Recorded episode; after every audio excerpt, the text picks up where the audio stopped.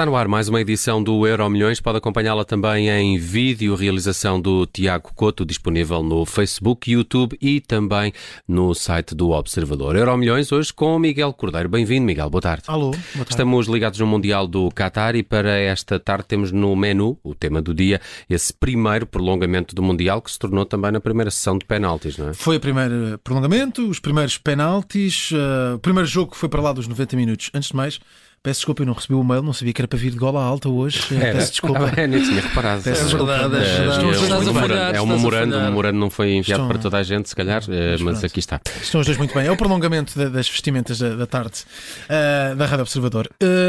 Ora, vamos ao futebol. Sim, primeiro prolongamento do Mundial, Croácia e Japão.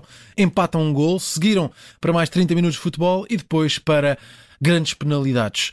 Um, ainda não tínhamos visto isto nesta edição do, do Mundial. Sabemos que a partir de agora é possível acontecer em todos os jogos, sempre que houver empate aos 90 minutos, e aconteceu hoje nesse Japão-Croácia. O Japão até marcou primeiro, foi para o intervalo a vencer, mas depois a Croácia conseguiu empatar e levar esse resultado até às grandes penalidades. Depois, a Croácia foi mais feliz do que o Japão ou foi mais eficaz? Foi mais eficaz, segundo o Bruno Vieira Amaral. Que Epá, não é, sim. as- que- como é que era, Bruno? Uh, os penaltis não são uma lotaria. Não, não são. Uh, aliás, uh, primeira coisa é que nós devíamos uh, estar à espera que houvesse prolongamento, porque em 2018 os três jogos da Croácia uh, na fase a eliminar foram ao prolongamento, dois foram a penaltis. A Croácia chegou à final, portanto ganhou os dois desempates por grandes penalidades. Uh, nós, por vezes, falamos, fazemos uh, aquela crítica uh, à seleção portuguesa que no Euro uh, Só empatava. só, em- só empatava pois, e depois não ganhava nos 90 minutos. Ora, a Croácia chegou à final, eh, não ganhou nenhum jogo na fase eliminar nos 90 minutos, depois na meia final eh, ganhou a Inglaterra no, no prolongamento Sim. e agora vai a, a prolongamento, vai a penaltis e ganha. O Japão, eh, que tinha sido eliminado, eu estava aqui a confirmar, eh, em 2002, da primeira vez que passou a- a- aos oitavos de final, foi eliminado eh, pelo, pela Turquia, mas não foi nos penaltis, mas em 2010 foi eliminado nos penaltis eh, pelo Paraguai. E é, e é curioso que o, o Japão chegou quatro vezes aos oitavos de final.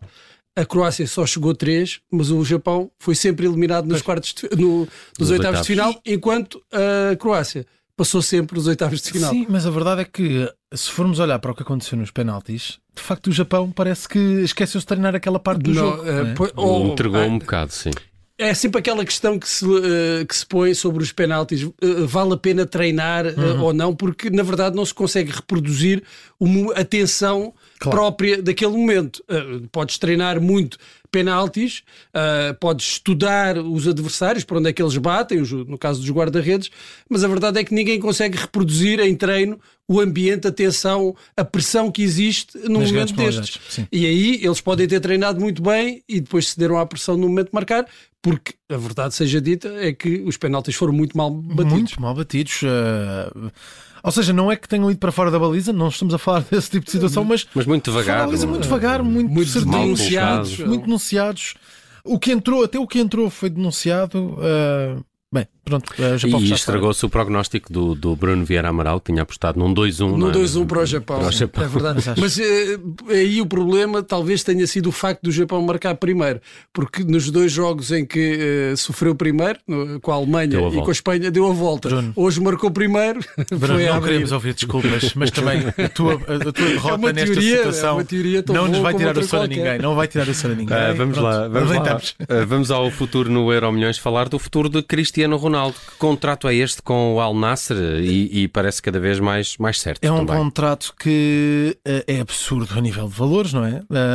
Mas eh, o Jornal Marca, nós temos vindo a falar disto nas últimas semanas, eh, desde que instalou essa polémica com, com, com o United e desde que foi feito então o divórcio, se assinaram os papéis do divórcio, vamos dizer assim, ahm, se apontou o Al Nassr como uma grande hipótese, um clube da Arábia Saudita, onde está, por exemplo, o Talisca. Ahm, É verdade. E apontou-se como um dos possíveis eh, clubes para Cristiano Ronaldo. Hoje o Jornal Marca veio dizer que está tudo assinado. Já, a acordo está feito. A partir de 1 de janeiro, Ronaldo é jogador do Al Nassr.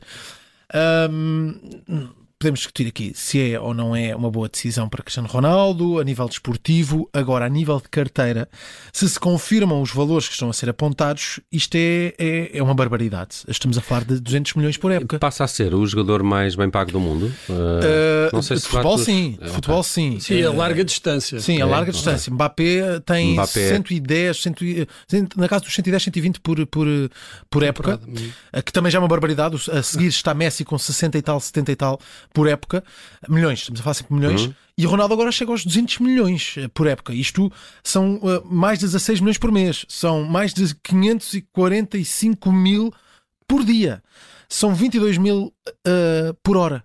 E isto é, isto é uma barbaridade, os valores que estamos aqui a falar. Um, e é óbvio que para a carteira isto é um contrato incrível. Desportivamente, uh, não sei. O que é que te parece, Bruno? Desportivamente é uma pré-reforma, uh, não há outra maneira de o dizer. A pré-reforma é, é Ronaldo a dizer que uh, acabou a carreira ao mais alto nível. Não há dúvida, o, futebol da Arábia Saudita é só para ir ganhar dinheiro.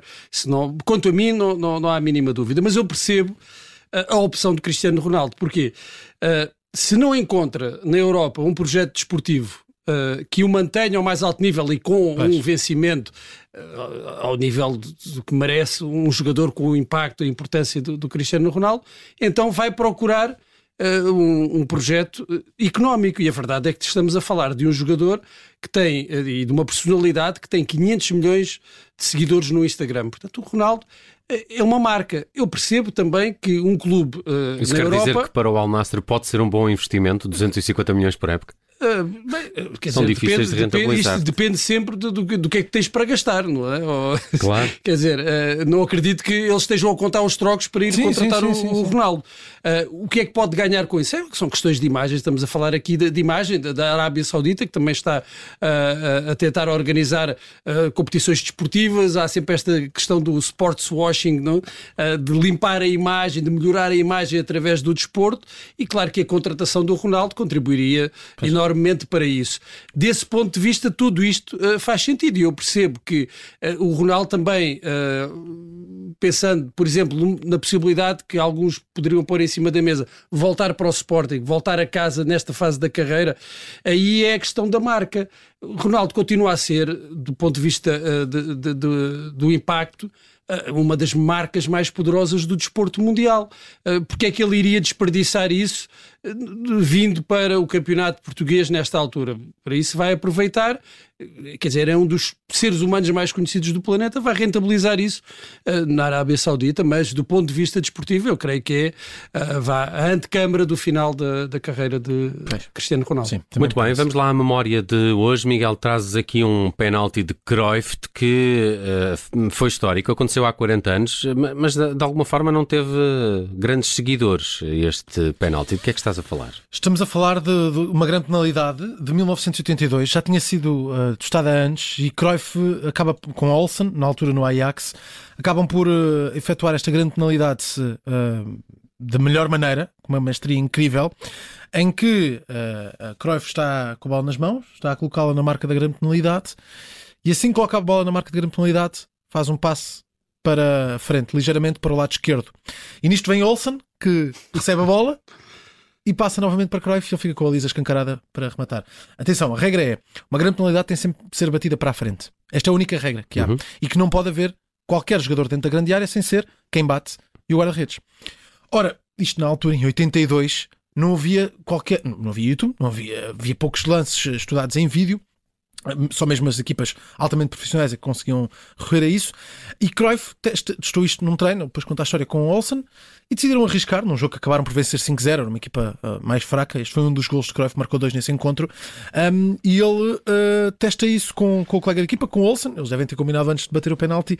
Olha, vamos fazer isto agora. Um, e de facto, ele está ali com a bola nas mãos, prepara-se para bater coloca a bola na marca, dá um passo atrás e quando dá o passo atrás, ele não dá o passo completamente, coloca a bola para a esquerda, uh, não é bem para, para o lado, é ligeiramente para a frente, ali na diagonal, muito devagar. O guarda-redes fica parado a tentar perceber o que é que se passa. Quando vê um jogador chegar à bola, o guarda-redes sai da baliza e ele passa para dentro e Cruyff. Eu, se não estou em erro, o Barcelona fez Sim, com, com o Messi, Messi. Soares. E também Suárez. é uma tentativa do Arsenal muito, muito, muito mal feita que acabou por falhar. Pois, mas este nunca pegou, nunca foi É, como não. o Não, Paneca. O Paneca Não, de vez em quando reaparece. Não, não, é? não. Eu não, eu não conhecia este penalti, aconteceu há, há 40 anos, eh, foi marcado por eh, Cruyff e Olsen, como o Miguel Cordeiro aqui nos explicou. Ele que trouxe hoje à tarde em direto este Euro Milhões. Bom resto de dia, um abraço. Um abraço.